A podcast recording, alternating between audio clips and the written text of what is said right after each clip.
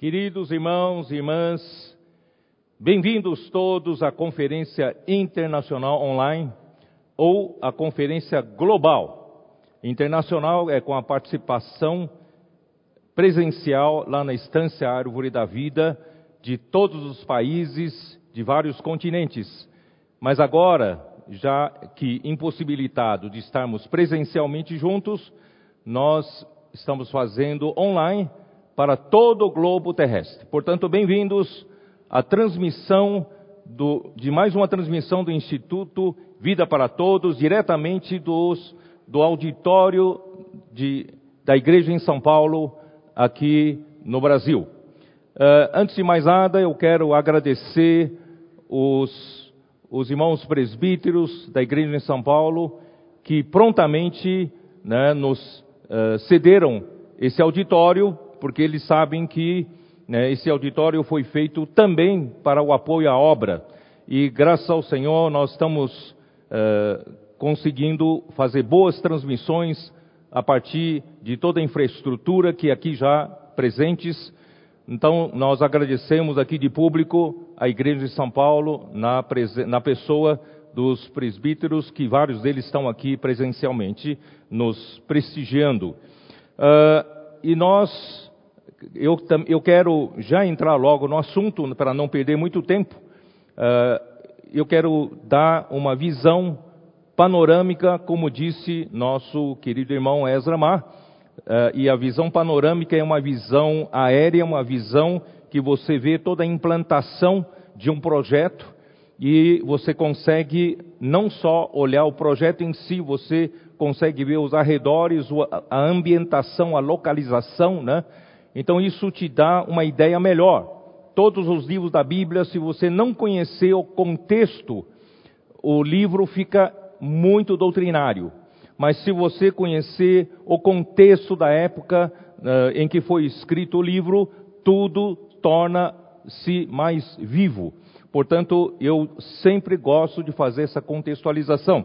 E a contextualização já foi iniciada na abertura pelo irmão Ezra, né, na mensagem 1, e eu vou seguir as trilhas dele. Né? Ele usou, uh, fez uma leitura de Atos capítulo 17, depois que Paulo e Silas né, decidiram fazer a segunda viagem a partir de Antioquia.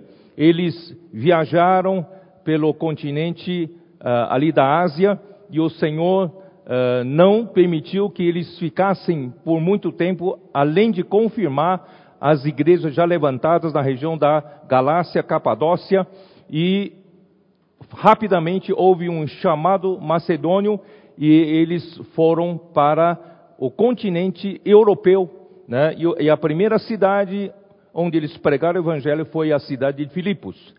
E depois de Filipos, eles foram para essa cidade que nós estamos estudando, a cidade de Tessalônica. E a cidade de Tessalônica era uma cidade da Grécia uh, e ela estava, né, a época estava debaixo da dominação do Império Romano. E uh, Paulo e Silas, naquele tempo, já tomaram a, a, a Timóteo, né, na Ásia, ali na, na região da Galácia, e estavam esses três, esses três uh, cooperadores, os três apóstolos ali, né, nessa, nessa cidade de Tessalônica. E, e em, Tess, em Tessalônica, eu vou aqui então passar a fazer uma leitura rápida, Atos 17, versículo 1. Tendo passado por Anfípolis, e a Polônia chegaram a Tessalônica, onde havia uma sinagoga de judeus. Paulo, segundo seu costume, foi procurá-los e por três sábados arrazoou com eles acerca das Escrituras, expondo e demonstrando ter sido necessário que o Cristo padecesse e ressurgisse dentre os mortos, e este, dizia ele, é o Cristo Jesus que eu vos anuncio. Então, eu quero chamar atenção para algumas coisas, né, para fazer a contextualização. Em primeiro lugar, aqui fala de, de Paulo ter ali arrazoado na sinagoga dos judeus por três sábados. O irmão Ezra já nos demonstrou que não significa necessariamente que a permanência de Paulo, né, dos apóstolos, tenha sido de apenas três sábados, mas pelo menos três sábados, né, Paulo, juntamente com seus cooperadores, estiveram trabalhando em Tessalônica. E possivelmente né, tenha, a permanência tenha sido um pouco mais longa, mas nós não temos prova disso, de quanto tempo, mas de qualquer forma isso serve né, de um pano de fundo para você entender. Em segundo lugar, ele, eh, ele não tinha outro lugar para fazer uh, as suas pregações, então um bom lugar é a sinagoga, sinagoga dos judeus, e sinagoga era um lugar para se falar da escritura. Então era um, era um bom lugar, e ali também concorriam né, os, os uh, gregos piedosos, que a, que a, Bíblia chama de piedosos, que são, eram gregos ou gentios que procuravam o Senhor né, e, e conhece, que queriam conhecer né, o, o, Deus único. Tá? Em terceiro lugar, aqui diz assim: uh, expondo e demonstrando ter sido necessário que o Cristo padecesse e ressurgisse dentre os mortos, este, dizia ele, é o Cristo Jesus que eu vos anuncio. Então aqui está anunciando o evangelho que está sendo anunciado, um evangelho de Cristo Jesus, uh, que ressuscitou dos mortos, isso aí é uma, uma novidade para todos, né? Falar da ressurreição dentre os mortos, e com certeza Paulo falou da vinda desse Senhor Jesus para encerrar esta era e para trazer o reino eterno de nosso Senhor aqui na terra. Por que eu digo isso? Porque essa questão de, de, de do reino, do rei, era uma, era uma questão muito sensível na época, debaixo da dominação romana. Por quê? Porque uh, o Império Romano, uh, ele, ele mantinha o seu poderio, o seu poder, né, em todas as terras dominadas, debaixo de uma força militar muito forte e eles eram muito sensíveis a qualquer sedição, qualquer tentativa de fazer revoltas de independência. Então, ah, ah, quando você prega sobre um rei que virá no futuro e irá trazer o seu reino, isso é algo muito sensível na época, era um problema político. E, muito bem, depois eu, eu falo melhor sobre isso. Versículo 4. Alguns deles foram persuadidos e unidos a Paulo e Silas, bem como numerosa multidão de gregos piedosos e muitas distintas mulheres.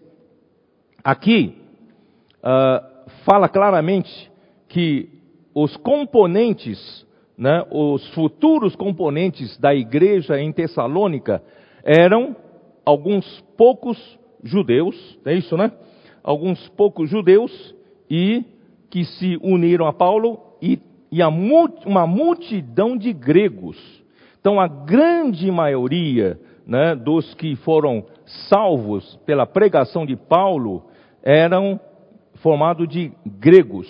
E, pela primeira vez, eh, a Bíblia registra que o Evangelho alcançou, aqui diz, as, muitas distintas mulheres. Né? E na Bereia, que é a cidade seguinte em que eles foram pregar evangelho, ali também disse que, que é, se converteram a Jesus muitas mulheres gregas de alta posição. Quer dizer, pela primeira vez, ali se conseguiu, o evangelho alcançou pessoas de alto nível cultural e também de alto nível social. Tá? Então, Uh, ali era uma igreja muito promissora, muito promissora, porque uh, ali havia alguns judeus que se converteram. Um desses judeus seria o Aristarco. Eu vou mostrar para vocês em Atos, capítulo 20, versículo 4. Capítulo 20, versículo 4 diz assim: Acompanharam-no até a Ásia, Sópatro de Bereia, filho de Pirro e Aristarco e Secundo de Tessalônica. Então, Aristarco pelo menos ele era um desses judeus, dos poucos judeus, né, que aceitaram o evangelho e se converteram a Jesus. E uh, os, os ah, tem, tem mais ainda um versículo, peraí, Colossenses 4, Colossenses 4, versículo 10. Colossenses 4, versículo 10, fala assim: Saúda-vos Aristarco, prisioneiro comigo. Era companheiro de prisão de Paulo, né? Então, graças a Deus, Deus alcançou poucos judeus, mas um deles era muito útil a Paulo. Era cooperador, era companheiro, até companheiro de prisão de Paulo. E não só esses poucos judeus que se uniram, uniram a Paulo e Silas, mas uma numerosa multidão de gregos piedosos, quer dizer, eram gregos que buscavam a Deus, né? E, e muitas distintas mulheres, muitas mulheres nobres, muitas mulheres da alta sociedade em Tessalônica. Portanto, esse é o pano de fundo para você entender o livro de Tessalonicenses. Por quê? Porque ali uh, os componentes que foram né, salvos pela pregação da palavra de Paulo e Silas, eles uh, formaram a, que, que, formaram a igreja, eles eram uh, altamente promissores para o futuro da igreja. Né? Tinham recursos humanos de uh, que, que tem, tem, consegue ter bom entendimento da palavra e também tinham recursos financeiros e eles eram, eles eram influenciadores da sociedade grega daquela cidade de Tessalônica. Então Paulo uh, e Silas tinham depositavam muita esperança, muita esperança.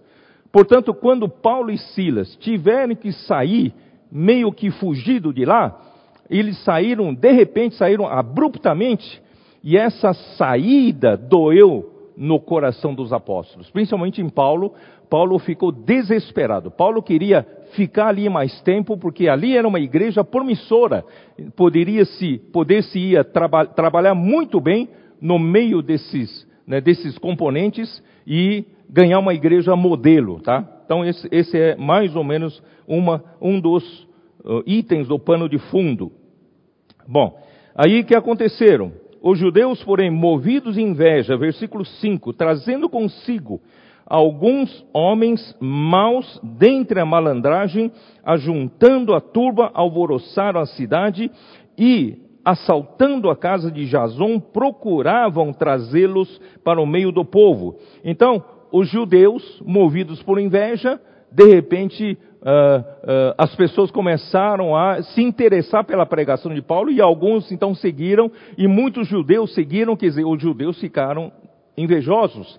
E com isso, eles então uh, fizeram um tumulto usando pessoas, Ezra explicou, né, essa malandragem é mais, são mais pessoas desocupadas, pessoas ociosas, né? Então eles ajuntaram né, essas pessoas ociosas, desocupadas, e fizeram um tumulto naquela cidade. E foram para a casa de Jason, e o Jason era quem hospedou os apóstolos, quem hospedou Paulo. E Jason, se você puder eh, conferir no final do livro de Romanos, Romanos 16, eh, se eu não me engano, no versículo 21, lá diz que Jason era fazia parte, ele era dos, considerado parente de Paulo. Só que parente, naquele tempo, pode, eh, era um termo usado tanto para parente, mesmo família, ou parente para patrício, para por ser ele um dos judeus. Né? Então, Paulo, de qualquer forma, quando foi para Tessalônica, se hospedou na casa de Jason. E esses que tumultuaram, né, os judeus que tumultuaram a cidade, foram, né, uh, assaltaram a casa de Jason, tentando arrastar né, para a cidade o Paulo e a Silas, mas eles não encontraram, e o que, que, aconteceu aqui? Porém, não, não os encontrando, arrastaram Jason e alguns irmãos perante as autoridades, clamando: Estes que têm transtornado o mundo chegaram também aqui. Quer dizer, esses eles eram famosos por transtornar o mundo. Eles vêm falar de, de Jesus que ressuscitou dentre os mortos, que, de, que, que Deus o, fez o seu filho, né, uh, o Senhor e Cristo, e ele voltará para estabelecer seu reino aqui na terra, o seu reino eterno. Quer dizer, essa pregação era uma novidade muito grande para eles, e isso estava transtornando tudo, transtornando a cultura, em, no ambiente da cultura em que eles viviam e também na, da religião. Quer dizer, isso vem transtornando né, por onde eles passam com, com essa novidade do Evangelho. E os quais Jason hospedou. Todos esses procedem contra os decretos de César, afirmando ser Jesus outro rei. Portanto, irmãos, o evangelho que Paulo e Silas pregou certamente é o evangelho do reino. Lembre-se que nós estamos falando da conexão, porque o homem foi desconectado no jardim do Éden quando desobedeceu contra a palavra de Deus. Todavia, Deus precisa reconectar o homem com Deus, portanto, quem vai reconectar o homem com Deus é o evangelho do reino. O evangelho do reino não é só falar sobre o reino de Deus. O evangelho do reino é conectar as pessoas com o reino de Deus. Conectar as pessoas com o rei, rei Jesus. Portanto, isso ameaçava a política, ameaçava a, a, a, a, dominação romana. Que negócio é esse quando você fala de, de outro rei? Né? O povo fica extremamente sensível, porque para os gregos estarem debaixo da dominação dos romanos já não era fácil os gregos não aceitavam de jeito nenhum, porque os, os, gregos, principalmente os de Atenas, é que inventaram a democracia. Eles já não aceitavam esse negócio de um imperador dominar sobre tudo. Então eles né, eh, inventaram a democracia. Agora, né, nessa hora você vem falar de outro rei, então imagina né, a, a, a, o medo né, dessas pessoas. Muito bem. Tanto a multidão como as autoridades ficaram agitadas ao ouvirem estas coisas. Uh, contudo, soltaram Jason e os mais após terem recebido deles a fiança estipulada. Bom, eles não tinham mais, mais o que fazer com essas, além dessas acusações, tiveram que soltar Jason e os outros irmãos, e com isso, né, Paulo e Silas, recomendados, aconselhados né, pelos irmãos uh, de Tessalônica, então eles saíram para Bereia de noite, durante a noite, para ninguém saber. Quer dizer, então eles saíram abruptamente, eles saíram tão de repente que aquilo, né, eu vou repetir, aquilo doeu no coração de Paulo e de Silas. Eles queriam ter permanecido mais tempo para trabalhar, eles tinham todas as condições de trabalhar, tinham material humano, tinham material, recursos financeiros né, para trabalhar tal. Bom, muito bem. Uh, então, ó Senhor Jesus, então, ah, o pano de fundo, o pano de fundo é de que alguns judeus, o pano de fundo dos judeus nós já tratamos, e o pano de fundo dos gregos, nós já falamos um pouco na conferência sobre a primeira Coríntios. E nós mostramos ali, quando Paulo passou por Atenas e depois foi para Corinto, em Atenas, Paulo percebeu que os gregos eram extremamente místicos, eram extremamente idólatras. Então, qual era a religião dos gregos? A religião dos gregos era uma religião politeísta. Eu vou explicar um pouquinho para você entender melhor, para você entender o próprio livro de, que Paulo escreveu aos Tessalonicenses. Os, os gregos, eles passaram por uma época né, anterior estou falando da Grécia Antiga, né? A, a, ao período clássico da Grécia. Então, eu não vou perder tempo sobre isso. No período clássico da Grécia Antiga, né, tinha, uh, ali tinha principais, os principais centros eram Atenas, né, e quem era rival de Atenas, né, uh, uh, oh meu Deus, eram os, os es, es, Espartas, né? Er, eram Espartas. Então eles, eles uh, e, e, os e os de Atenas, Atenas, eles eles iniciaram a prática da democracia. E a democracia, porque eles odiavam esse negócio de um imperador, né, uh, uh, um, um, tirano definir tudo. Então eles preferiram que o povo né, definisse a, a, vamos dizer assim, a direção a tomar né, eh, dos, das, dos principais itens da cidade. E, e, e, as cidades gregas eram cada cidade uma cidade-estado, chamado poli, chamadas poli. Então, essas cidades-estado, elas se mantinham unidos pelas, pelos mesmos costumes, pelas, pelo mesmo idioma, não é isso? E, em parte, né, é, é, pela religião, em parte pela uma parte das leis, eram comuns. Então eles mantinham unidos e eles eles tinham no seu conceito de que, de que uh, a religião é formada por muitos deuses. Deuses, semideuses, heróis, ninfas e coisas desse tipo da mitologia grega. E essa mitologia grega não é sem fundamento, não. Ela vem, vem da história desde Gênesis 6. Aquela história, né, depois eu, a gente fala mais, melhor sobre isso. Então, é, a mitologia grega fala desses deuses, e o principal deus dos deuses era o Zeus.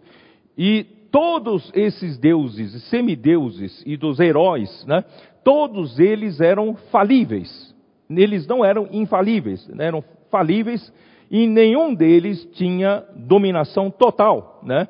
E, e havia muitos problemas morais entre esses deuses e semideuses, né? e isso tudo né, fez com que o povo grego já nascesse no ambiente de acreditar que o mundo é formado por, por, pela dominação de vários deuses, e esses deuses são divididos em funções, cada um tem a sua função. Então, se você precisa de tal coisa da natureza, você vai para aquele Deus que cuida daquela parte da natureza, por exemplo, seja da agricultura, seja uh, da, da, da, das tempestades, seja do, do, do mar, né? cada uma dessas áreas tinha um Deus que cuidava disso seja da área do amor, da área do casamento, né? cada um tinha um Deus que cuidava da sua área. Então o homem vivia desse jeito, vivia. Então, essa idolatria, a idolatria, queridos irmãos, a idolatria era para favorecer o homem, é, é como é que eu diria?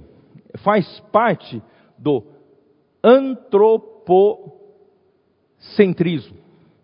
Quer dizer, o homem, ele é o centro de tudo. Até a idolatria, a idolatria fazia com que o homem fosse centro de tudo.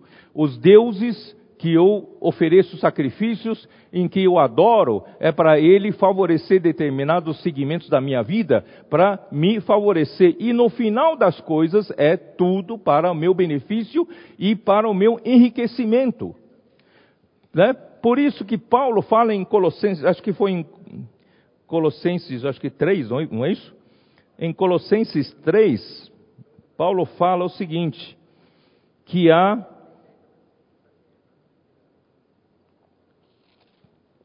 três, versículo 5, Fazei, pois, morrer a vossa natureza terrena, prostituição, impureza, paixão lasciva, desejo maligno e a avareza, que é a idolatria.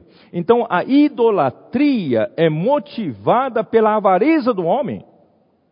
Então, idolatria, na verdade, não é mais uma religião. A idolatria é que o homem quer favor para si, ele quer se enriquecer, ele quer ganhar benefícios. Ele, então, inventa né, a idolatria para que ele fosse beneficiado. Portanto, irmãos, o homem é o centro de tudo, mesmo nessa religião chamada religião politeísta.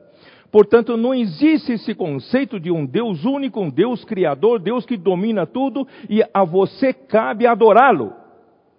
Cabe a você fazer a vontade dele. Não existe esse conceito. O conceito é para o homem.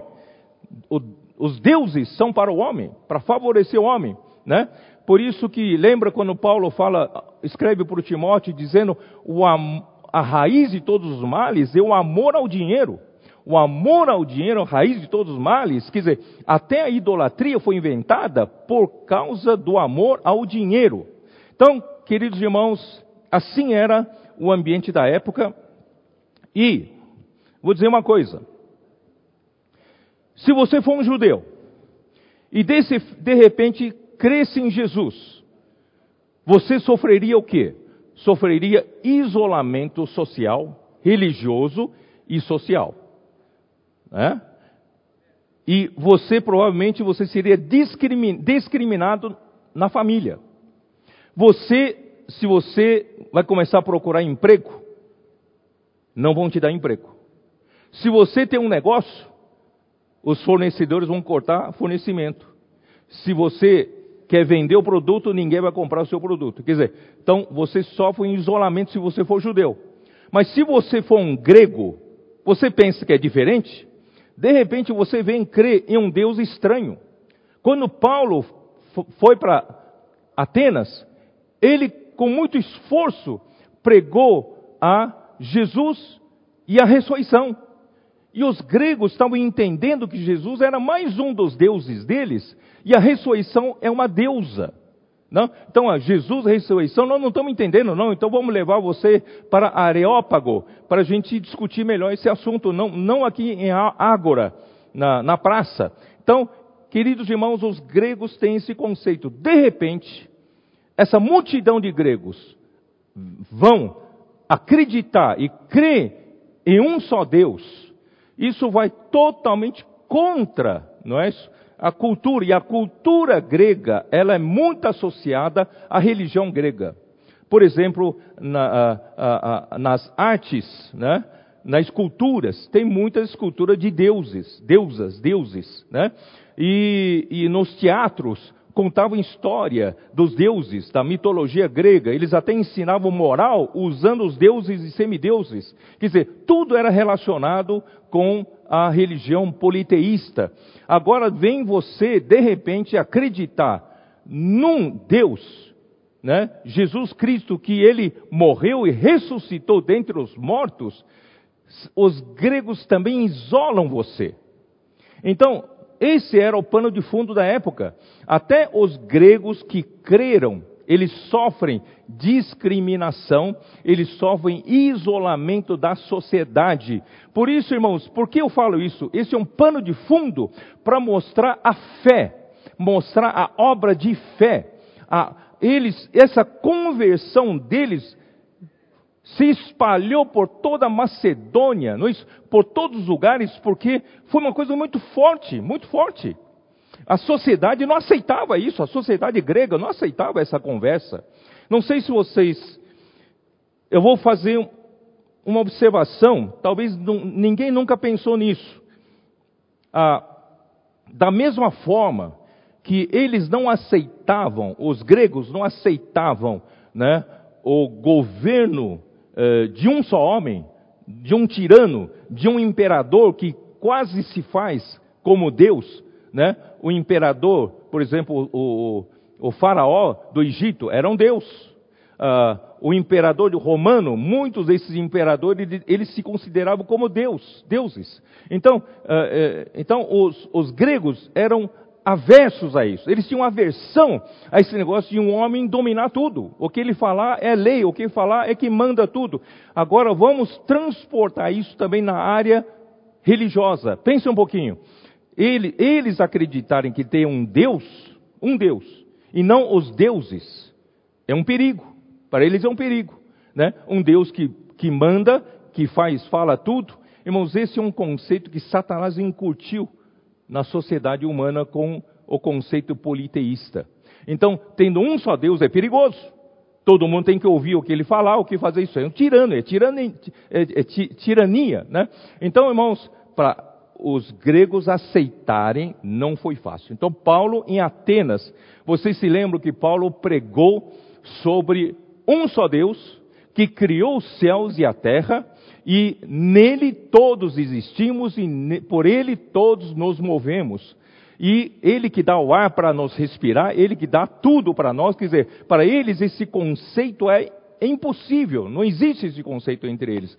Então, irmãos, esse era o pano de fundo da época. Então, eles tinham um problema religioso, eles tinham um problema cultural, eles tinham um problema político, porque estão pregando um rei que vai tomar conta dos reinos desse mundo, ele vai estabelecer o seu, seu, reino eterno. Imagina se isso chegar ao César né, do Império Romano, eles vão nos derrubar aqui se a gente continuar pregando sobre isso. Então, tudo isso foi o pano de fundo né, para você poder entender, contextualizar melhor o livro de Tessalonicenses, tá bom? Então vamos lá. Agora, vamos lá. Vamos para a primeira Tessalonicenses Senhor Jesus. Espero que você tenha sido ajudado com essa rápida contextualização, porque isso vai ajudar você a entender, né? Ah, outra coisa que nos ajuda a entender a, a cultura da época, de que passado o período clássico da Grécia Antiga, uh, já nos séculos IV, III antes de Cristo, vocês sabem que veio a dominação já da Macedônia.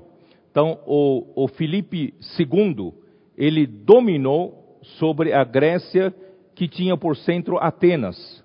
Só que com as muitas guerras entre eles, muita rivalidade entre as diferentes cidades polis, e enfraqueceu-se a Grécia, né, do período clássico. Aí veio o, da Macedônia o rei Filipe II e dominou sobre a Grécia na região de Atenas. E o Filipe II morreu numa batalha.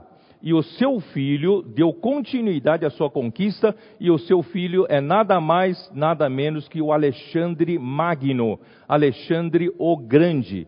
E o Alexandre Magno, ele expandiu o império né, uh, macedônico muito rapidamente. Ele, uh, se eu não me engano, são apenas 10 anos de conquista.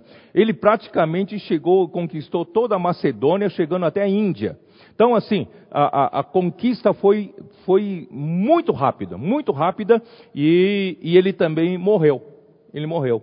Então, só que o Alexandre, ele, ele estudou em, uh, em Atenas, numa escola do Aristóteles. Então ele espalhou com o seu império macedônico, ele espalhou a cultura grega. E ele misturou a cultura grega com a cultura oriental dos países em que ele conquistou.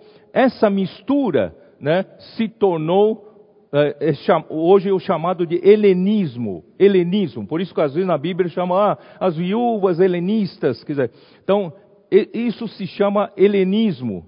E o que aconteceu com essa com essa ampliação, expansão da cultura grega, né, em toda a região conquistada, porque Alexandre era um homem culto, era um homem da cultura grega, e ele praticamente espalhou essa cultura no mundo oriental, a cultura grega, e essa cultura se tornou berço da cultura ocidental. Então, ah, e, a, e não só isso, todos, toda a região conquistada se falava grego. Falava grego. Então é a cultura grega e a língua grega se espalhou por todo esse, esse mundo. Se você estudar a história de Israel, os legítimos judeus que lutam pela pureza da raça judia, né, eles detestam essa helenização. Porque com a helenização houve uma tentativa também de misturar a, a crença dos judeus com a cultura grega e também com alguns dentre os judeus eh, eles eram mais afoitos a levar os irmãos a aprender um grego, né? assimilar a língua grega, em vez de a língua hebraica. Então houve uma briga interna também em próprio Israel por causa do helenismo, tá? Só para vocês entenderem. Por que era tão importante? Porque os direitos, por exemplo, de os direitos para participar de Jogos Olímpicos, somente homens livres, quer dizer, um escravo que perdeu a guerra, se tornou escravo em outro, na Grécia, no, no Império Grego, não podia participar e tem que falar grego. E quem não falasse grego era, era um bárbaro. Então, o que você vê na Bíblia de, de gregos e bárbaros é que todo aquele que não fala grego era considerado pelos gregos bárbaros. Então, ninguém quer ficar marginalizado. Então, todos procuravam aprender a língua grega. Então, dessa forma, houve essa hegemonia da língua grega e hegemonia da cultura grega, tá? Então, nós estamos ambientando-nos dentro desse ambiente, tá? Então, vamos lá. Uh, aí vamos, chegamos no Tessalonicense. Paulo, então, começa com uma oração. A oração de Paulo é Paulo, Silvano, né? Ezra já, já explicou para nós, Silvano é, é Silas, Paulo, Silas e Timóteo, a igreja dos Tessalonicenses em Deus Pai e no Senhor Jesus Cristo, graça e paz a vós outros. Muito bem. Esdras adiantou bastante essa, essa, essa, essa ambientação que eu queria fazer, a contextualização, porque Paulo queria deixar claro que ele não estava apresentando ou oferecendo uma outra religião em troca da religião grega. Ele, ele estava oferecendo um Deus vivo para eles. Ele estava oferecendo um Deus não só como Criador, mas um Deus que seja Pai. Um Deus que seja capaz de dispensar vida para um homem, para o ser humano. Irmãos, isso é uma novidade, era uma novidade para eles. Né? E, e quando eles creram no Senhor Jesus, eles se tornaram a igreja dos Tessalonicenses. Então, essa igreja não pertence à religião cristã. Essa, religi essa, essa igreja pertence aos Tessalonicenses que creram e que aceitaram Jesus e receberam a vida do Deus Pai e do Senhor Jesus Cristo.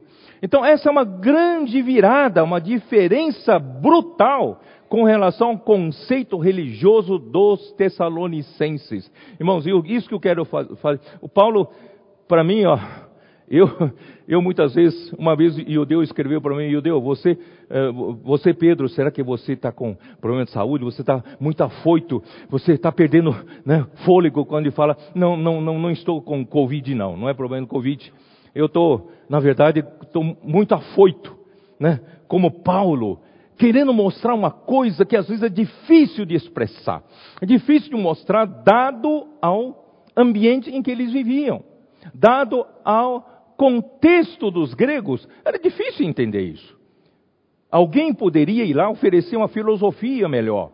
Alguém poderia ir lá oferecer uma religião melhor. Mas alguém oferecer um Deus, não só criador, que eles já tinham dificuldade de entender o Deus criador, o único Deus criador. Eles tinham dificuldade de entender. Agora, esse Deus único criador quer ser o pai do ser humano. Então não é uma religião. Deus quer fazer da igreja um organismo vivo, um organismo divino, organismo celestial, algo que não tem aqui na cultura humana. Sabe, é isso que, que os gregos precisam entender e nós precisamos entender, né? Então, aqui, versículo 2: Damos sempre graças a Deus por todos vós, mencionando-vos em nossas orações e sem cessar, recordando-nos diante do nosso Deus e Pai da operosidade da vossa fé. Aqui nós traduzimos para obra de fé. É bom essa, essa tradução, operosidade, quer dizer, a, essa fé, esse, os tessalonicenses, os gregos, quando creram, os poucos judeus, quando creram, essa fé é poderosa, essa fé trabalha, essa fé não é meramente cartão de entrada para uma religião. Essa fé ela trabalha de uma maneira forte na vida das pessoas. Graças a Deus que nós temos os nossos computadores dinâmicos nas ruas, irmãos. Eu fico contente com isso. Eu não estou podendo sair, né? principalmente a minha mulher não me deixa sair. Né? Eu não estou podendo sair, mas, irmãos, nossos queridos irmãos comportores estão fazendo essa guerra por nós. Estão levando o evangelho do reino por meio dos livros nas ruas. Estamos chegando ao nível, irmãos, de 8, 9 mil livros por dia. E não estamos espalhando uma religião, nós estamos espalhando um reino. A palavra que do Evangelho do Reino é a semente do reino. Quando essa palavra entrar nos corações dessas pessoas, quando chega um comportor na rua com uma pessoa, muitas vezes com semblante fechado, não está aberto para Deus, ele ora ao Senhor, para o Senhor abrir aquele coração e chega até a pessoa e fala: Posso orar por você? Deus milagrosamente abre aquele coração e recebe uma oração. Os compositores têm me escrito da seguinte forma: Pedro, é visível a mudança de semblante da pessoa quando abordamos e depois da oração. A diferença é muito grande. Irmãos, nós não estamos convencendo ninguém para entrar em uma nova religião. Nós estamos levando esse Deus vivo, que quer colocar sua vida e natureza dentro do homem, porque o homem se desconectou de Deus lá no jardim do Éden como criação. E agora Deus quer conectar o homem por meio da nova criação, salvando regenerando o nosso espírito. Quando cremos em Jesus, meus queridos irmãos, é muito simples. Não precisa ser um doutorado, não precisa ser um doutor, não precisa ser um culto para receber Jesus. Não precisa ser alguém especial para receber a nova conexão com Deus. Basta crer no coração. Qualquer um, até o mais simples, não é isso? Iletrado, até o mais culto, doutor, podem, podem receber. Basta abrir o seu coração, ouvir a palavra da fé, e crê no coração que Deus de fato ressuscitou a Jesus Cristo dentre os mortos. E confessar com a boca, por que é importante confessar com a boca? Porque você precisa declarar que você quer se reconectar com Deus. Você precisa declarar que daqui para frente você não está solto. Você não está a sua própria vontade. Você de agora em diante tem um Senhor. Tem um Senhor que manda em você. Que um Senhor que governa você. É isso que você faz quando crê em Jesus e confessa que Jesus Cristo é o seu Senhor. Ó oh, Senhor Jesus.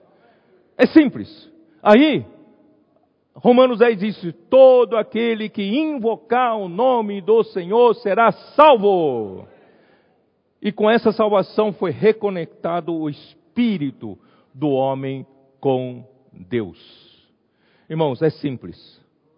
Simples. Todos podem fazê-lo. Portanto, irmão, nossos comportores estão nas ruas. Eles não têm muito tempo com cada pessoa, né? Eles precisam trabalhar rápido, alcançar o maior número possível de pessoas. Oram com muitas pessoas, por muitas pessoas e, né, distribuem, semeiam livros para muitas pessoas. Irmãos, mas nós como igreja, nós devemos estar por trás, né, recolhendo, né, os frutos pela rede, pelas redes. Vamos recolher, vamos ajuntar, porque as pessoas precisam viver a vida da igreja. Depois de serem salvas, todas essas pessoas precisam ser parte dessa igreja. A igreja dos Tessalonicenses, a igreja dos paulistas, como disse Ezra ontem, e a igreja de cada, né, que, que dos irmãos de cada cidade. Né? Então nós precisamos pregar o evangelho do reino e trazer essas pessoas para dentro de nós. Bom, muito bem. Então, ó Senhor, eu não sei se eu estou. Uh, aí, Aí, aqui fala então da, da operosidade da vossa fé, a obra de fé, versículo 2, de 3, uh, fala da abnegação né, do vosso amor. Essa palavra abnegação, né, nós preferimos traduzir para labor, labor de amor, porque essa palavra abnegação, ele vem do grego kopos, kopos e denota um intenso trabalho com aborrecimento e fadiga. Quer dizer, o, o labor de amor exige, em primeiro lugar, muito trabalho, em fadiga, mas também, irmãos, com sofrimentos. Então, não existe, esse organismo vivo não se forma sem esse trabalho intenso, com fadigas, não é isso? Com amor, com muitas vezes aborrecimentos, muitas vezes com tristezas, com lágrimas, com suor. Mas, irmãos, o que forma é um organismo vivo, perfeito para Deus. É isso que Deus está fazendo entre nós, tá? Então, no final é e a, da firmeza da vossa esperança em nosso Senhor Jesus Cristo. Essa firmeza nós preferimos traduzir por perseverança, porque a esperança, né? ontem Ezra também deu esse toque, pra, essa ajuda para nós, a esperança é combustível né? para a perseverança. Se você não tem uma esperança, não, você não espera alguma coisa, você não persevera. Então, graças a Deus, a esperança da volta do Senhor, em trazer o reino eterno do nosso Senhor e Cristo, irmãos, é a nossa dá, nos, é combustível para a nossa perseverança. Nós somos capazes de passar por poucas e boas aqui na terra, mas irmão, nós não desistimos. Nós somos, não somos dos que retrocedem, porque nós temos a esperança. Esperança nos dá a perseverança. Muito bem. Então, aqui diz: reconhecendo, irmãos amados de, de, Deus, a vossa eleição, pode ficar tranquilo, não vou ler tudo aqui não. Porque o nosso evangelho não chegou até vós tão somente em palavra, mas sobretudo em poder no Espírito Santo, em, em plena convicção, assim como sabeis ter sido nosso procedimento entre vós e por amor de vós. Queridos irmãos, eu, eu louvei ao Senhor pela mensagem de ontem à noite. Ezra, irmão Ezra abriu isso para nós. Irmãos, ah, ah, ah, o Evangelho não é só em palavra. O Evangelho não é só em filosofia. Evangelho não é só feito de eloquências. Né? Muitos, muitos pregadores, infelizmente, caem por esse lado. Buscam eloquência humana, buscam uh, impactar a, a, a, multidão. Irmãos, nós não estamos preocupados com isso. Nós estamos preocupados, irmãos, em divulgar a palavra de Deus de uma forma saudável. Né? Então, uh, eu, e, e, e o, o mais importante, irmãos, é o proceder, o proceder dos apóstolos entre as pessoas para quem eles pregaram o Evangelho, isso fala mais forte. O Evangelho sai com peso, porque eles tinham um proceder né, de acordo com o que eles pregavam. E com efeito vos tornasse imitadores nossos e do Senhor, tendo recebido a palavra, posto que em meio de muita tribulação, com alegria no Espírito Santo. Quer dizer, eles sofreram muito para ouvir essa palavra. Eles sofreram muito para aceitar Jesus. Eu não foi fácil, não. E de sorte que vos tornaste o modelo para todos os crentes na Macedônia e na Caia. A Macedônia e a Caia são duas regiões romanas que são formadas principalmente de gregos, de cidades gregas. Então, irmãos, eles tomarem a decisão de correrem risco de qualquer isolamento social, de eles correram risco de qualquer discriminação na família, né? E eles creram em Jesus de uma maneira forte, e isso se tornou modelo entre as cidades gregas. Puxa, como é que eles tiveram força né, para crer, para ter uma, uma conversão tão forte? Né? Aí diz assim, porque de vós repercutiu a palavra do Senhor não só na Macedônia e Acaia, mas também por toda parte se divulgou a vossa fé para com Deus a tal ponto que não temos necessidade de acrescentar coisa alguma. Irmãos, a, a maneira como essa fé trabalhou entre eles foi uma coisa tremenda. Por isso eu chamo de obra de fé. Essa fé trabalha, essa fé opera, fez com que aqueles meros gregos que acreditavam em, polit... em muitos deuses, é eu preciso casar, então vou para uma deusa de casamenteira. Aqui no Brasil, infelizmente, também muitos, muitas pessoas são assim, né? Eu preciso casar, vou para um, procurar uma santa casamenteira ou santo casamenteiro, não sei. Né? Se eu sou um motorista de, de caminhão, eu, eu preciso buscar proteção né, para um santo uh, protetor de motoristas. Queridos irmãos, isso está nesse mesmo princípio dos gregos. E nós queremos apresentar a vocês um Deus vivo e verdadeiro, tá? E essa fé foi tão forte que, por isso que eu estou lendo até o versículo 9, tá? Versículo 9 diz assim: Pois eles mesmos, no tocante a nós, proclamam que repercussão teve o nosso ingresso no vosso meio e como deixando os ídolos, irmão, para você fácil na leitura dizer deixar os ídolos, para eles não foi fácil. Não foi fácil para eles. Deixando os ídolos, vos convertestes a Deus para servirdes o Deus vivo e verdadeiro. A obra de fé fez essa conversão. A obra de fé deu poder pra, e força para eles irem contra a maré da sociedade, contra a maré da sua família, contra tudo e contra todos. Eles resolveram sair da adoração de ídolos para o quê? Para servir ao Deus verdadeiro. Essa obra de fé é poderosa. E servir, como disse ontem à noite para nós, Edra, esse servir a Deus verdadeiro está na hora de, na, na, na esfera da, do labor de amor. Tá? E, e para guardardes dos céus o seu filho, a quem ele ressuscitou dentre os mortos, Jesus que nos livra da ira vindoura, aqui está a perseverança da esperança, é que nos dá motivação para perseverar contra né, todas essas situações, até que a igreja amadureça, tome forma, né, essa reconexão com Deus. Muito bem. Uh, irmãos, eu, eu, eu preparei um resumo. Preparei um resumo, vou pedir para a Puia, passa aqui para mim o, o slide daqueles itens. Eu, eu vou apresentar para vocês rapidamente o que consiste a primeira carta de Paulo aos Tessalonicenses.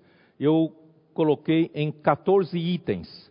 E esses 14 itens, quem sabe, ajude você a entender né, o livro de Tessalonicenses de uma forma um pouco melhor. Onde está? Cadê? Não, não, os 14 itens. Põe os 14 itens primeiro.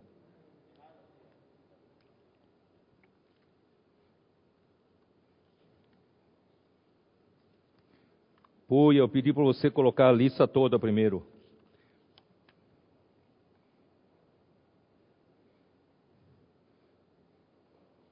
É, acho que o Puia está dormindo mal. Vamos orar por ele. Está né, trabalhando de noite. Ali, não está aparecendo ali, ó. Deixa um pouquinho mais para cá. Né? É, está fora do. Bom, vamos lá. Aqueles, aqueles quadrados que vocês não estão vendo ali é a numeração 1, 2, 3, 4, 5, 6, 7, tá? 7. E aqui, você aqui compreende todo o livro da primeira carta de Paulo aos Tessalonicenses. Começa com a oração de ação de graças que eu já li, tá? Paulo começa dando graças a Deus, né? Pela obra de fé, pelo labor de amor, pela, pela perseverança e esperança, perseverança e esperança já entre eles. Houve uma grande repercussão ali na região. Aí, no segundo item, né, ali eu coloquei capítulo 1, versículo de 1 a 5. E o segundo uh, trecho, deixando os ídolos, converteram-se a Deus. É capítulo 1, versículo de 6 até 10. Tá? Ali então houve essa repercussão, né? eles deixaram os ídolos e serviram a Deus verdadeiro. Aí o terceiro item está no capítulo 2, de versículos de 1 a 12. Aqui mostra o proceder dos apóstolos. Isso aqui foi o alvo principal, né? a matéria principal do irmão Ezra ontem à noite. Esse essa parte, essa porção da Bíblia, irmãos, é preciosa demais, preciosa demais. Todos nós temos que, que servimos ao Senhor, tem que, temos que aprender a trabalhar com essa pureza do coração. Não é isso? Aqui diz assim, né? Uh, eu vou, não vou ler todo o versículo, mas assim, uh, versículo, versículo 3 diz assim, capítulo 2, versículo 3: Pois a nossa exortação não procede de engano. Nós não estamos aqui ó, enganando vocês, né? Não nem de impureza, não temos nenhuma motivação impura. Não estamos aqui, na verdade, para ganhar votos, estamos aqui para ganhar eleitorado, estamos aqui para buscar uh, fama, buscar popularidade. Não, não estamos aqui para isso, não. Né? Nem, nem de engano, nem de impureza, e, e nem se baseia em dolo. Quer dizer, nós não temos nenhuma intenção impura.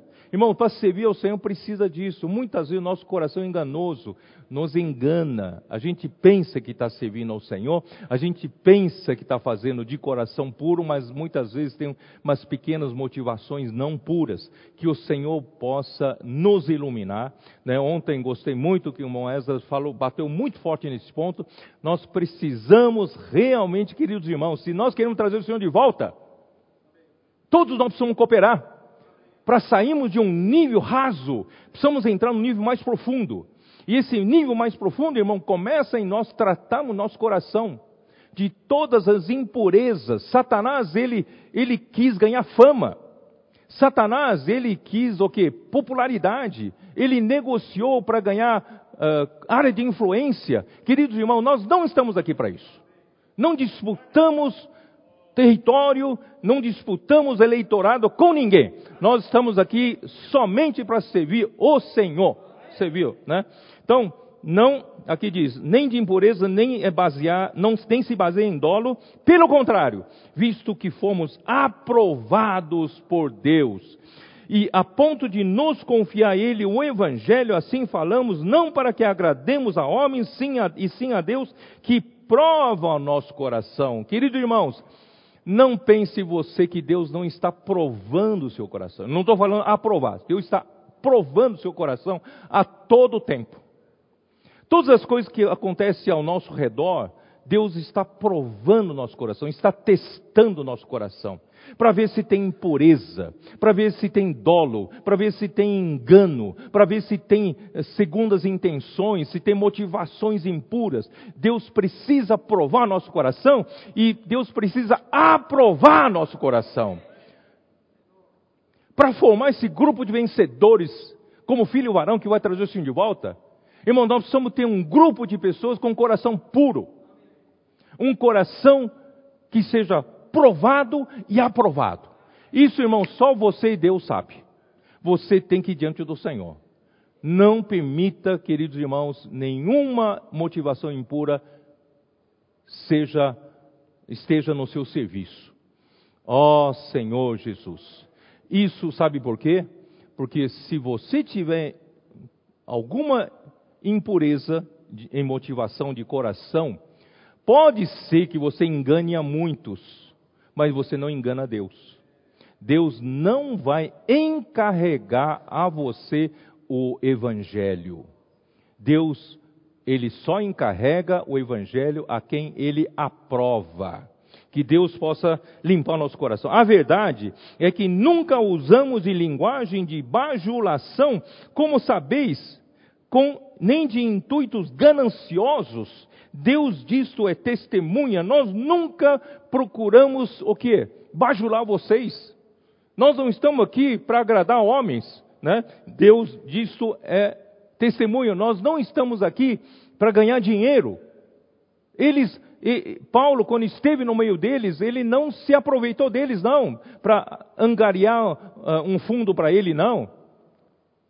Ó oh, Senhor Jesus. Então que o Senhor possa que o Senhor possa oh, trabalhar em nosso coração. Nessa época final, Deus quer levantar uma fortaleza em e essa fortaleza em Sião seja esses que têm esse coração puro, sejam aprovados pelo Senhor né? Porque o Senhor pode, possa, possa contar. Embora pudéssemos, como enviados de Cristo, exigir de vós a nossa manutenção, né? Como enviados de Cristo, nós podemos exigir, como ontem disse nosso irmão, todavia nos tornamos carinhosos entre vós, qual ama que acaricia os próprios. Quer dizer, nós fomos no, no meio de vocês, é como uma mãe cuidando de suas crianças, sem interesse. Você sabe quanto ganha uma mãe para cuidar de uma criança? Nada, zero. Salário, zero. Décimo terceiro? Não. Férias? Licença prêmio? Nada, nada, nada, nada. Mas cuida com amor, com carinho. Irmãos, é isso que nós precisamos, irmãos.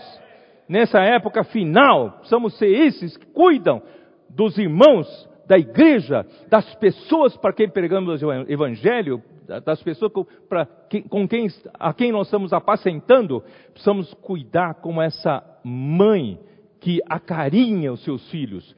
E também, o que? Labor de amor. Porque vos recordais, irmãos, do nosso labor e fadiga, e de como noite e dia labutando para não vivemos a custa de nenhum de vós, vos clamamos o evangelho de Deus. Quer dizer, nós, na igreja, nesse tempo final, nós vamos precisar de muitas pessoas trabalhar com fadiga e labor. Graças ao Senhor, nós temos uma equipe bela, equipes bonitas, já estão fazendo isso nas ruas. Nós temos vários irmãos né, que estão à nossa frente, os cooperadores, os irmãos líderes das igrejas, estão se afadigando, é? estão trabalhando, estão la, la, com labor, com labuta, estão trabalhando, sabe? Esse, esse é o nosso, uh, esse, esse é o nosso modelo né? E vós e Deus sois testemunho de modo como piedosa e justa e irrepreensivelmente procedemos em relação a vós outros que credes isso, e sabeis ainda de que maneira, como Pai a seus filhos, a cada um de vós, exortamos, consolamos, admoestamos, aconselhamos, para viverdes por modo digno de Deus que vos chama para o seu reino e glória. Irmãos, primeiro é o reino, primeiro precisa reconectar com Deus. A glória é consequência.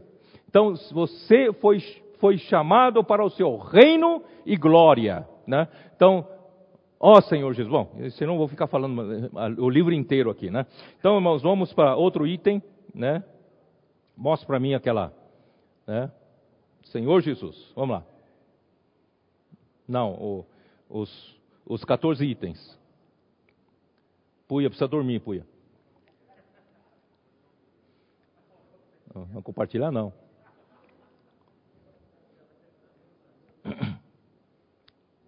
Ó Senhor Jesus, amém. Versículo 13: Outra razão ainda temos nós. Isso, aí. É. Proceder até o versículo 12. O versículo 13 sozinho é o segredo do progresso espiritual. Irmãos, qual é o segredo do progresso espiritual?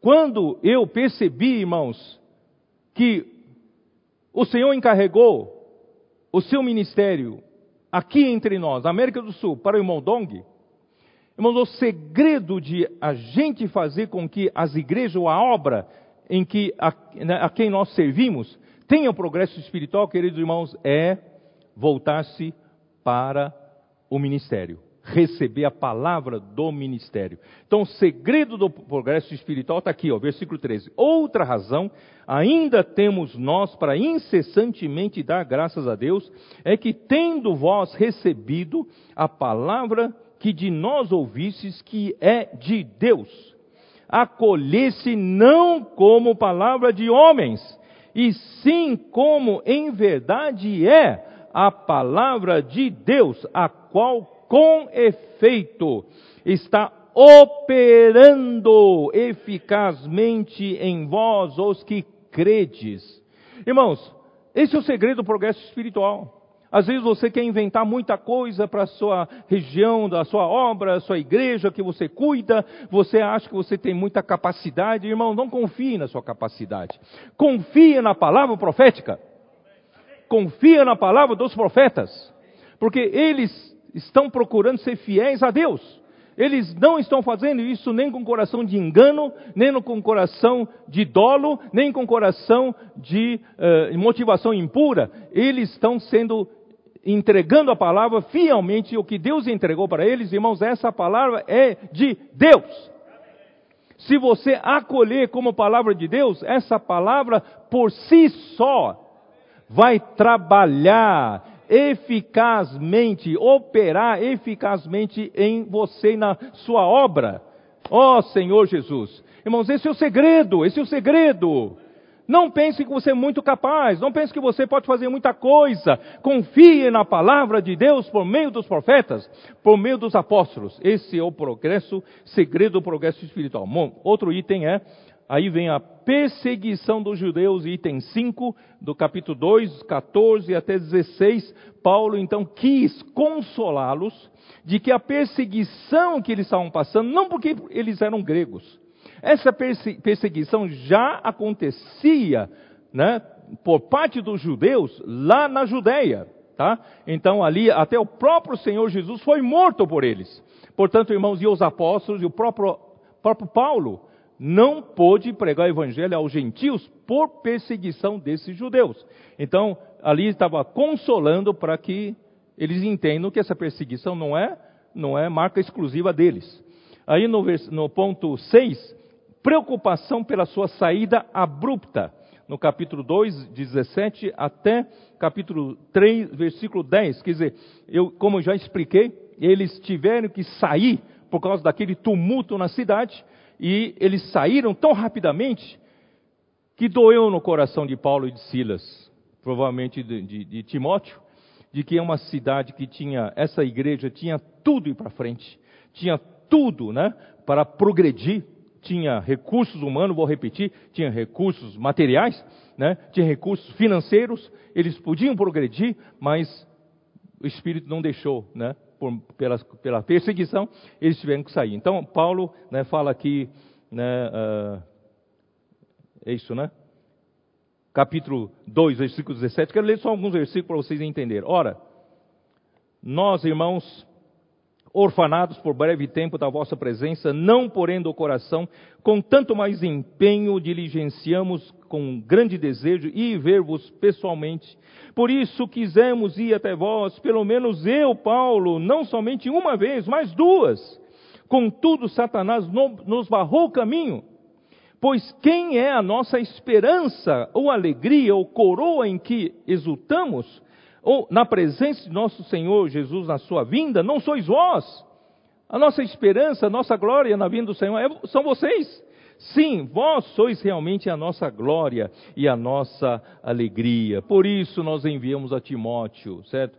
Para ir de novo até vocês, para confirmar, porque nós não pudemos ajudar mais do que isso, tivemos que sair correndo, né? E versículo 4: Pois quando ainda estávamos convosco, predissemos que iam, íamos ser afligidos, o que de fato aconteceu e é do vosso né, conhecimento. Aí, versículo, uh, versículo, vou ler aqui, versículo 7. Sim, irmãos, por isso fomos consolados acerca de vós, quando Timóteo voltou, deu notícias positivas deles, né? Uh,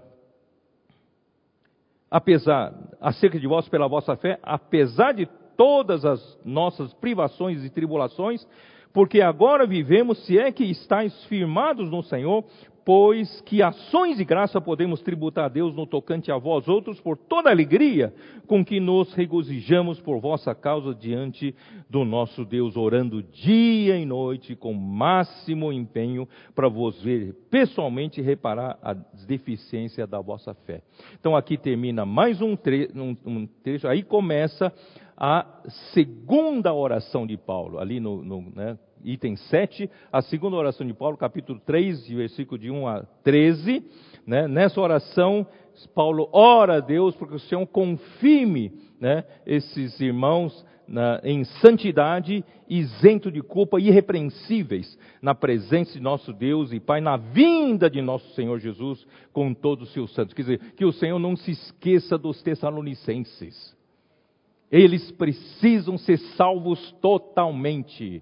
Ó Senhor Jesus. Bom, aí vamos pular rapidamente. aí no, no, no, capítulo 4, de 1 a 8, aqui fala de exortação à santidade. Por quê? Porque aqui fala principalmente a santidade, muito voltada para o próprio corpo com relação à fornicação, com relação ao desejo lascivo, né, é, ao sexo, né, à impureza no sexo. Quer dizer, por quê? Porque entre os gregos, na religião grega, favorece muito a prostituição. A própria, deusa Afrodite, a deusa do amor e do sexo, ali as profetisas, né, era uma, uma desculpa de que era uma coisa religiosa. As profetisas né, faziam prostituição religiosa, entre aspas, e, e angariavam dinheiro para sustentar aquele templo. Então era moralmente entre os gregos era muito muito frouxo. Então na vida da igreja, ele tinha que advertir. Na vida da igreja não se pode entrar nessas coisas. Né? Qualquer outro pecado que o homem pecar é fora do corpo, mas esse, esse pecado é no corpo. Então Paulo né, exorta a santidade. Por isso o versículo 3 diz assim: Pois esta é a vontade de Deus, a vossa santificação, que vos abstenhais da prostituição, que cada um de vós saiba possuir o próprio corpo em santificação, em honra. Bom, outro, outra porção é amor fraternal, capítulo 4, de 9 a 12. Aqui isso nós vamos abordar mais tarde no labor de amor. Então, o amor fraternal, queridos irmãos, é, é o combustível para a vida da igreja. Se você tirar o amor fraternal, irmãos, fica tudo só regras. Regras de, de, da vida da igreja, irmãos, isso é coisa maçante, é chata demais. Então, graças a Deus, a vida né, do amor fraternal, no tocante ao amor fraternal, não há necessidade de que eu vos escreva, porquanto vós mesmos estáis por Deus instruídos, que deveis amar-vos uns aos outros. Né? Então, graças ao Senhor, não vou delongar né, nesse ponto. Próximo ponto é Ponto 11, vigilância. Ah, perdão. É, ponto 10, a esperança da vinda do Senhor. Capítulo 4, versículo de 13 até 18. Portanto, aqui nesse, nesse momento, Paulo então, estava preocupado os, os, por causa da perseguição. Né, alguns foram martirizados, ou mesmo os santos que dormiram no Senhor, né, nesse ponto, nesse, que morreram né, nesse período é, já que Paulo está trazendo esperança da vinda do Senhor, que esperança tem esses que morreram? Então, essa era a preocupação dos Tessalonicenses. Então, Paulo mostra que quem morreu em Cristo, ele não morreu, ele dorme. Aleluia! Nós, né? Oh, nosso querido irmão Dog, meu pai, né? Ele não, não morreu e acabou, não. Ele está dormindo, ele está no seio de Abraão, né? aguardando por nós. Aleluia! Portanto, irmãos, não perca a esperança.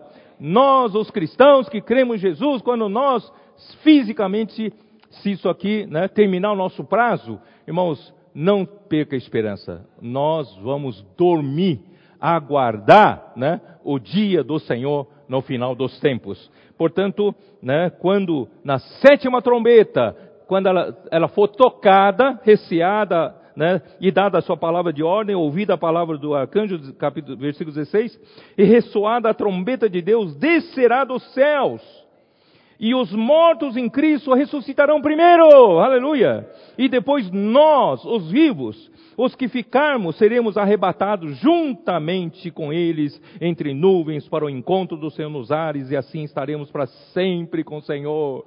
Irmão, que coisa maravilhosa. Essa é a nossa esperança. E nos dá motivo para viver, para perseverar. Consolai-vos, pois, uns aos outros com estas palavras. Aí, o próximo item. Opa, já tiraram daqui, peraí. O próximo item, né, capítulo 5, fala de vigiar e ser sóbrio. Capítulo 5, versículo 1 até versículo 11.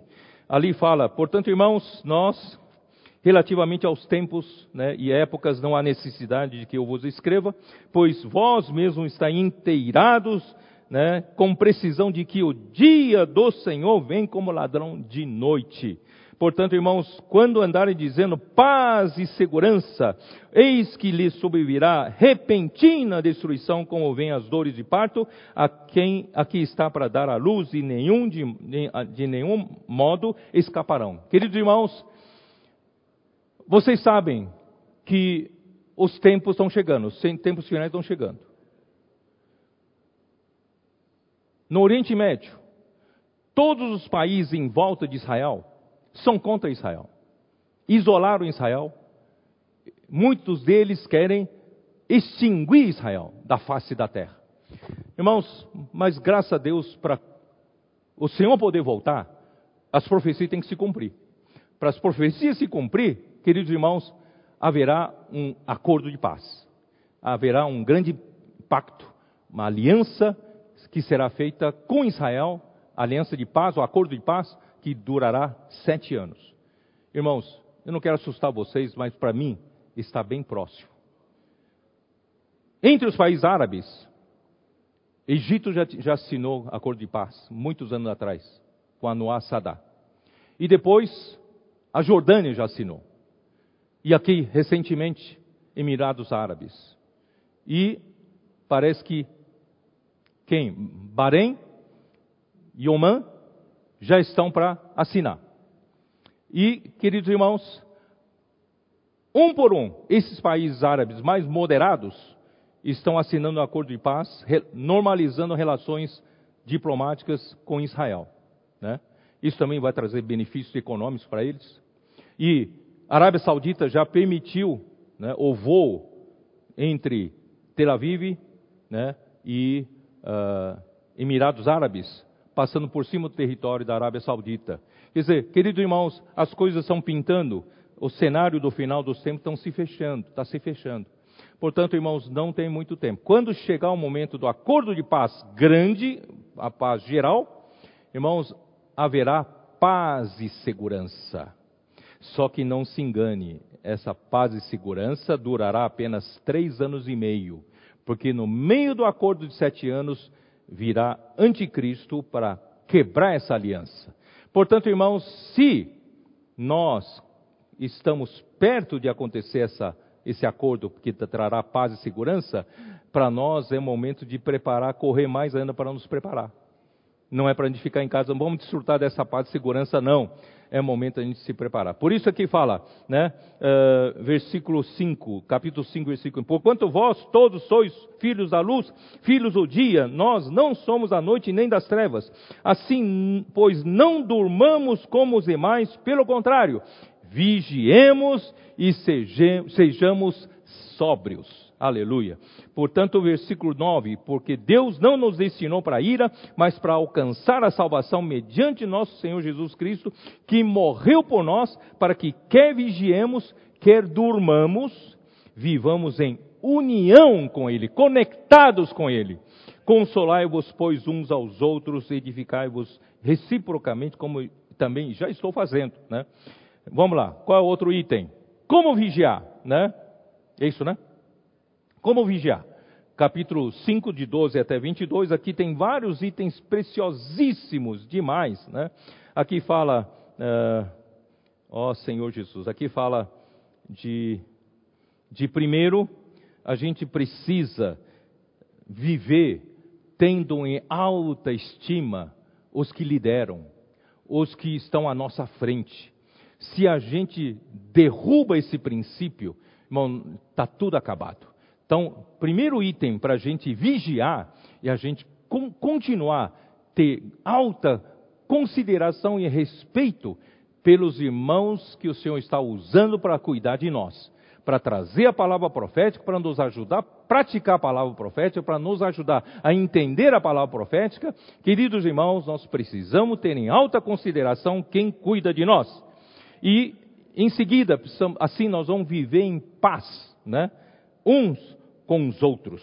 E depois, irmão, precisamos exortar né, os, os insubmissos, consolar os desanimados, amparar os fracos e ser longânimo para com todos. Consolar, né, aqui, é, é, admoestar, é, consolar, amparar, não é com chicotadas, né, mas é com longanimidade. E ninguém retribua né, a ninguém mal por mal, pelo contrário, sempre né, uh, seguir o bem entre vós e para com todos. Então não é só na igreja, mas com a sociedade de Tessalônica. Regozijai-vos sempre, Queridos irmãos, sempre alegres. Quem vive no Espírito vive no reino de Deus. Quem vive no reino de Deus impera justiça, paz e alegria no Espírito Santo. Portanto, irmãos, não fique cabisbaixo nesse, nesse momento da pandemia. Não fique triste em casa, não fique com ansiedade em casa, não fique com angústia, nada disso. Nós temos o Espírito Santo, nós temos um Deus que nos reconectou com Ele. Vamos viver alegres. Orai sem cessar, todo o tempo estarmos conectados com Deus. São, aqui são duas coisas. Primeiro, desenvolver uma vida de oração. E em segundo lugar, irmãos, todo o tempo viver em comunhão com o Senhor. Não é só aquele horário de oração, isso é bom, isso tem que ser feito.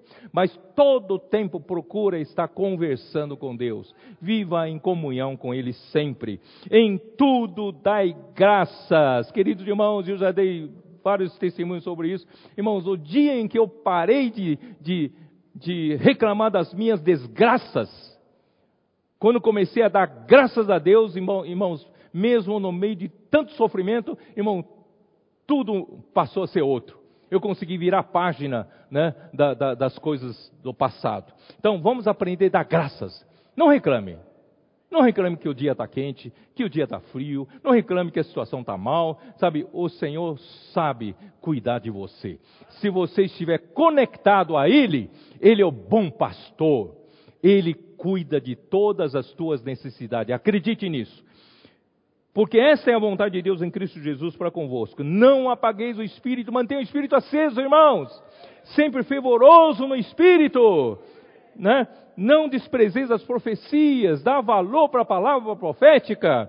E não, né, não, não julgais todas as coisas, retende o que é bom. Sabe, avalia tudo que você ouve, filtra, não fica, não fica com tanta, ouvindo tanta besteira, sabe, você começa a banalizar o que o Senhor está falando conosco, que é importante. Às vezes tem uma palavra que o Senhor quer dar importância, mas você ouve tantas outras coisas que começa a poluir a sua mente e você precisa saber reter o que é bom.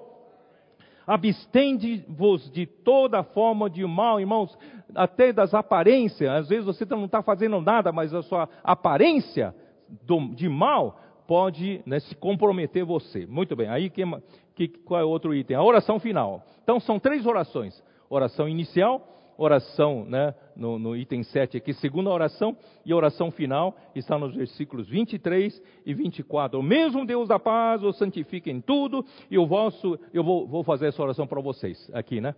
Fazer oração para vocês. E o mesmo Deus da paz vos santifique em tudo e o vosso espírito, alma e corpo sejam conservados íntegros e irrepreensíveis na vinda de nosso Senhor Jesus Cristo. Fiel é o que vos chama, o qual também o fará. Ele é fiel, ele não chamou, ele vai fazer. E a conclusão, saudações finais versículos 25 a 28. Irmãos, orai por nós. Irmãos, é importante você orar por nós que estamos na frente. Nós estamos muito sujeitos ao ataque do inimigo. Se não fosse vocês para nos revestir de toda a proteção pelas orações, também que o Senhor possa continuar nos usando como seus vasos, nos dando palavra de, de orientação, de direção, não é isso? Que o Senhor, nós precisamos de oração de vocês. Saudai todos os irmãos com ósculo santo, embora não fisicamente, vamos saudar com ósculo santo a todos os irmãos virtualmente. Amém. Conjuro-vos pelo Senhor que esta epístola seja lida a todos os irmãos. Isso seja ouvido e lido e praticado por todos os irmãos. A graça de nosso Senhor Jesus Cristo seja convosco. Amém. Irmãos, terminei. Já fiz a oração aqui. Deus abençoe vocês. Amém. Aleluia.